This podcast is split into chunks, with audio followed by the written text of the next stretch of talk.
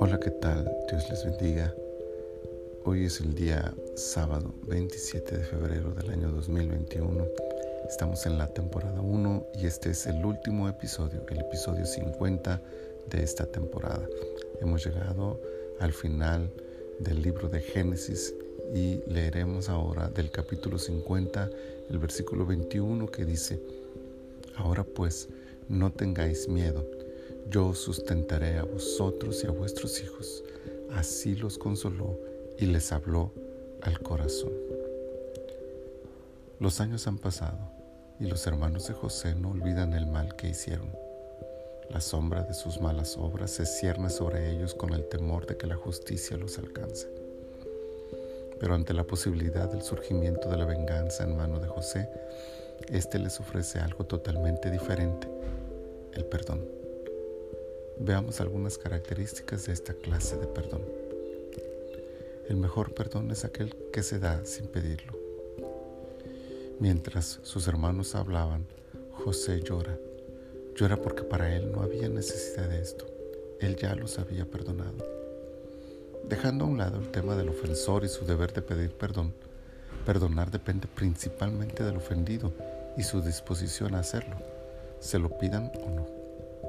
Ojalá que esta verdad se grabe en nuestros corazones y no dependamos de que nos pidan perdón por el mal que nos han hecho, que perdonemos aun cuando no nos han pedido perdón, pues el verdadero perdón surge del corazón.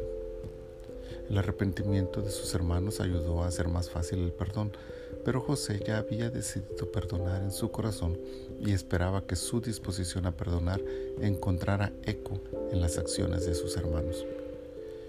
Es por eso que cuando ellos se acercan a él, aún ellos hablando, su corazón se conmovió por las palabras que decían, pues no había rastro de resentimiento en su alma contra sus hermanos.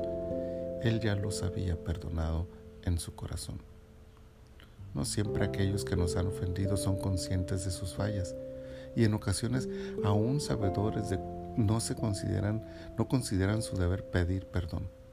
Es triste eso, pero en esos casos recordemos que el mejor perdón es aquel que surge del corazón y que por lo tanto puede darse sin haber sido solicitado.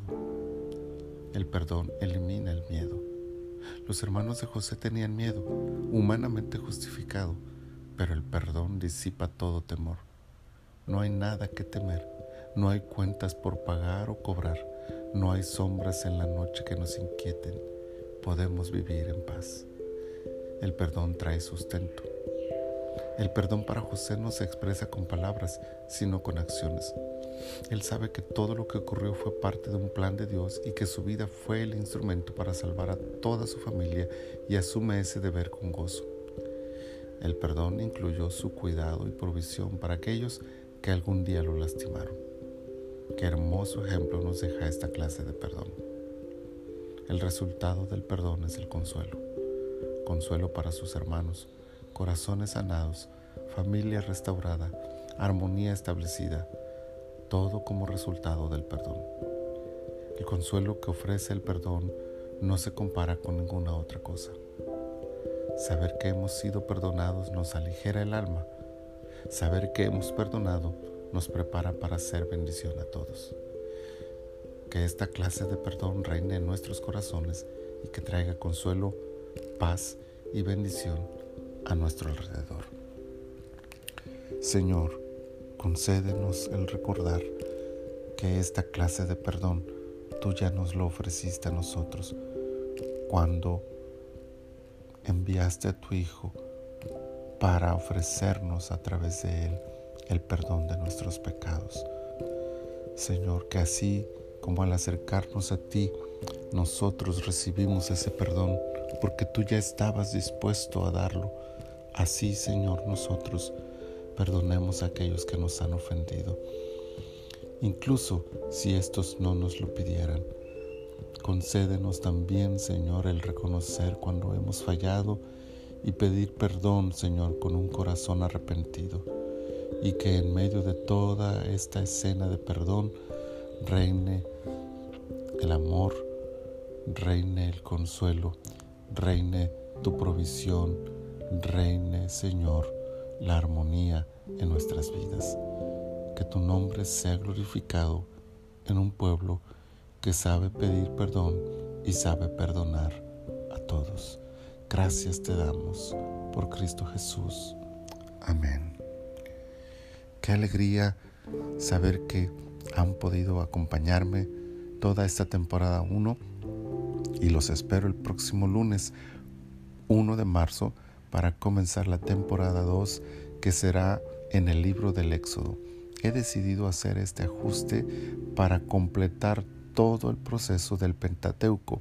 Entonces seguiremos con la temporada 2 en Éxodo y la temporada 3 será Levítico, la temporada 4 será números y la temporada 5 será Deuteronomio. Y después, cuando terminemos ese bloque, nos pasaremos a estudiar el bloque de los Evangelios en el Nuevo Testamento. Espero y anhelo con mi corazón que todo este tiempo sea un tiempo de bendición para cada uno de ustedes. El Señor les bendiga este fin de semana abundantemente y recuerden que estamos para servirles en todo lo que esté a nuestro alcance. Dios les bendiga.